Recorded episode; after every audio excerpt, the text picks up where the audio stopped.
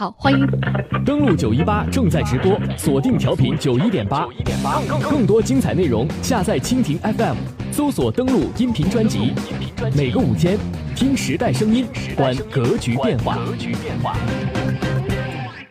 听时代声音，观格局变化。接下来的时间呢，欢迎朋友们继续锁定关注正在为您直播的国际新闻栏目。登录九一八，我是燕子。接下来的时间呢，我们把目光投向朝鲜半岛。我们知道呢，韩国平昌冬奥会呢已经是正式的落下帷幕，而在整个这个过程当中呢。大家都特别关注到的是韩国和朝鲜之间的热络的一种互动。我们现在看到的这个整体的情况呢，是在韩国平昌冬奥会呢闭幕式之前，美国方面推出了对于朝鲜史上最严厉的这个制裁。而在这个制裁之后呢，朝鲜方面第一时间官方没有回应，可是，在二十五号的时候呢，朝鲜方面是给出了一个回应。朝鲜方面的回应呢也是非常的强硬。那么，对于这样的一个制裁呢，朝鲜方面给出了这样的声音。朝鲜方面说呢，在整个二零一八年的开年呢，朝鲜方面其实呢是做出了很大的一种努力，使得朝鲜半岛整个局势呢是趋于缓和。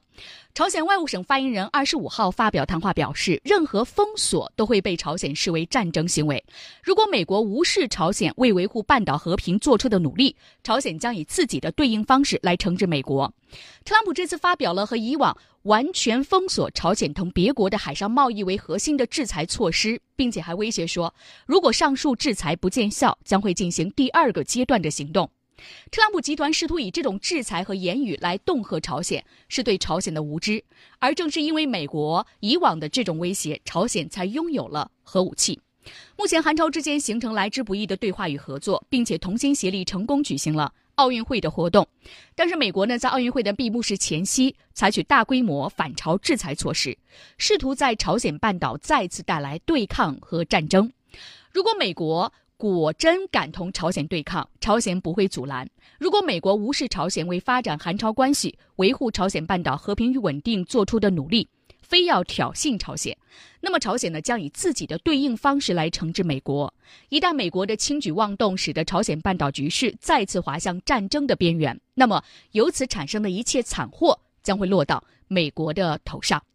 这是来自朝鲜方面，朝鲜外务省发言人二十五号发表谈话，对于美国推出史上最严重的对于朝鲜的制裁所做出的回应。而且我们看到呢，这个回应也是非常的强烈，说如果美国非要挑衅朝鲜，那么朝鲜将以自己的对应的方式来惩治美国。然而，在韩国平昌冬奥会的闭幕式上，我们看到呢，韩国方面也带来了一个不同的声音，又是怎样的声音呢？一起来关注一下。登录九一八热点追踪，九一八热点追踪，热点追踪。热点追踪，我们来看一下韩国方面的回应。韩国总统府青瓦台二十五号发布消息说，韩国总统文在寅当天在平昌会见到访的朝鲜高级别代表团，朝方在会谈中表示有充分意愿和美国展开对话。在当天呢，朝鲜劳动党中央委员会副委员长金英哲率领的朝鲜高级别代表团，经由京义线陆路抵达韩国。参加平昌冬奥会的闭幕式，代表团成员还包括朝鲜祖国和平统一委员会的委员长李善权以及六名随行人员。根据青瓦台发言人金怡谦介绍，文在寅在会谈中表示，希望南北关系在更广泛的范围内取得更大进展。朝方回应说，朝鲜国务委员会委员长金正恩也正有此意。文在寅说呢，为了改善南北关系，根本解决朝鲜半岛问题，需要尽早开启朝美对话。而朝鲜高级别代表团对此予以认同，表示韩朝关系应该和朝美关系共同发展。这是在韩国平昌冬奥会的闭幕式上。朝鲜的高级别代表团方面对此予以的认同，表示呢，朝韩关系应当同朝美关系共同发展。所以，我们看到呢，相关的点评是给出了这样的一个解读。来自央视特约评论员苏小辉女士表示呢，韩国呢是有意愿促使朝美之间举行会谈，目的呢是要减轻自身的压力，并且呢，韩国总统文在寅表示呢，南北关系同朝美关系应当绑定在一起。这样的做法呢也是非常正确的，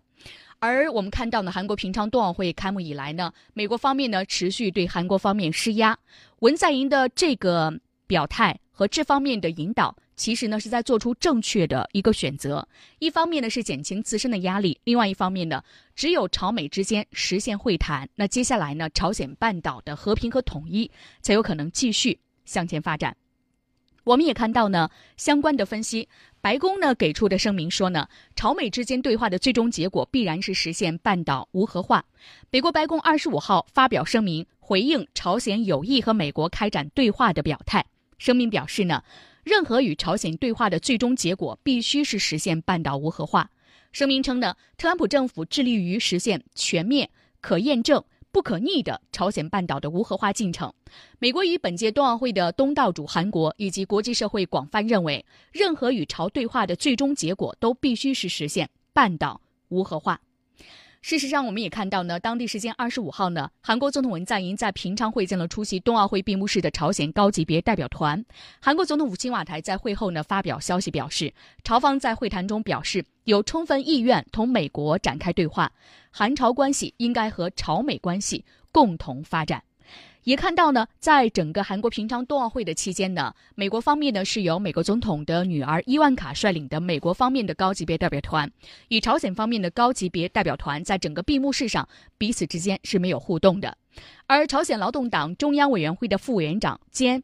统一战线部的部长金英哲二十六号，也就是今天，进入到访问韩国的第二天，韩国统一部的一名官员当天表示，韩朝正在就。朝鲜高级别代表团二十六号的具体行程和接下来的行程进行协调，没有确定的行程。有观点认为呢，朝鲜高级别代表团当天呢可能会会见统一部长官赵明军或国家情报院院长徐勋，就发展韩朝关系的方案进行交流。金英哲在访韩的第一天同文在寅举行了会面，会谈持续了大约一个小时，之后出席由赵明军主持的晚宴和平昌冬奥会的闭幕式。朝鲜高级别代表团呢，将会在二十七号结束为期三天的访韩之旅，返回朝鲜。所以目前朝鲜半岛局势呢，我们看到出现了不同的声音。朝鲜方面呢也表示有意愿和美国方面展开充分的对话。白宫的回应称呢，对话的必然结果是实现半岛的无核化。所以朝鲜半岛局势呢，目前是陷入到了各种声音和状态当中。而俄媒呢是这样报道的：俄罗斯联邦委员会国际事务委员会的第一副主席弗拉基米尔·贾巴罗夫向卫星通讯社表示，美国对朝鲜的任何打击都会导致严重的冲突。作为核强国的朝鲜邻国，俄罗斯和中国都会卷入。我们来分享一下来自俄罗斯媒体的报道。FM 九十一点八的听众朋友们，大家好，我是杜文龙。打开广播，追踪国际，欢迎收听，登录九一八。俄罗斯联邦委员会国际事务委员会的第一副主席弗拉基米尔·贾巴罗夫向卫星通讯社表示，特朗普说，如果对朝鲜制裁没有成果，那美国将会转入到第二个阶段，这将令整个世界感到非常难过。对此，贾巴罗夫表示，我不清楚特朗普要用这种言论和行动达到什么目的。需要记住的是，朝鲜与核强国俄罗斯、中国接壤，对平壤的任何打击都会导致严重的冲突。特朗普在自己的言论中暗指的美国对朝鲜的打击，一定会招致朝鲜的回击，无论其受到怎样的破坏。值得指出的是，这种言论发生在出现与平壤接触对话前景的时候，给人这样一种感觉：这样做对于华盛顿来说不划算。华盛顿需要冲突，希望美国能够出现头脑冷静的人，警告特朗普不要挑起军事冲突。特朗普政府为阻止朝鲜逃避制裁而进行的海上走私，考虑向亚太地区派遣美国海岸警卫队，正在呢和日本、韩国、澳大利亚与新加坡就加强取缔的方法进行磋商。美国海岸警卫队和各国治安部门设想。跟踪疑似装载禁运对象的武器和物资的传播，必要时实施检查和扣押的任务，预计将在公海和各国领海内活动，但不进行海上封锁。中国外交部发言人耿爽此前表示，中方推进半岛无核化的目标，维护国际核不扩散体系的态度是坚定的，希望国际社会能够一道为此做出努力。我们始终强调，半岛核问题最终要通过对话协商，以和平方式得到妥善解决。使用武力、军事手段并不是有效的选项，所以我们看到呢，接下来特朗普阻止朝鲜方面和别国进行海上贸易的相关的行为，将会动用美国方面的海岸警卫队，和日本、韩国、澳大利亚、新加坡就加强取缔的方法进行磋商，所以必然会形成新一轮的这种军事的部署。那接下来呢，美朝之间究竟会不会对话？韩国方面，韩国总统文在寅为此又会做出怎样的一个努力？在他如此进退两难的局势下，他有没有力量来缓转当前朝鲜半岛的局势呢？我们继续拭目以待。登录九一八，打开广播，追踪国际。登录九一八国际时事，约你评。